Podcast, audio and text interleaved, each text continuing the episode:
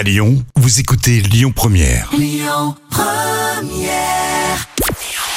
Bonjour Rémi, bonjour Jam. Le foot ne s'est pas imposé hier soir. Et ben non, c'est France 3 qui est arrivé en première position avec la série Alexandra L qui a attiré plus de 4 millions et demi de personnes. Ça représente 21% de part d'audience. Juste derrière, on retrouve bien évidemment TF1 avec le foot. M6 complète le podium avec la France a un incroyable talent. Il n'y a pas de guerre avec TF1. Cyril Hanouna a pris la parole sur C8 euh, dans l'émission euh, Touche pas à mon poste. Vous le savez, TF1 a saisi l'ARCOM, ex-CSA en raison euh, des chiffres avancés sur le late show d'Alain Chabat. Cyril Hanouna avait notamment parlé du budget alloué à l'émission. Il évoquait notamment une enveloppe de 100 000 euros pour les invités, 400 000 euros de production, des chiffres démentis par TF1. La chaîne était en panique totale, selon les mots d'Hanouna, avant d'en rajouter une couche. C'est une catastrophe industrielle, mais ils ne veulent pas avouer qu'ils ont pris une tôle.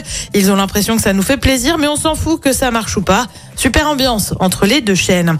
Et puis il était l'une des figures de la série Walker Texas Ranger.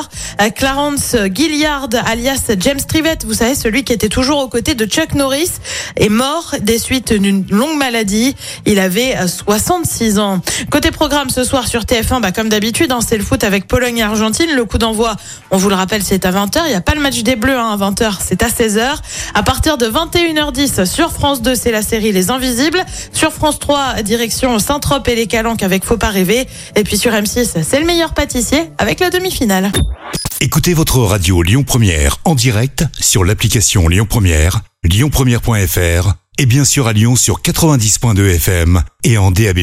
Lyon Première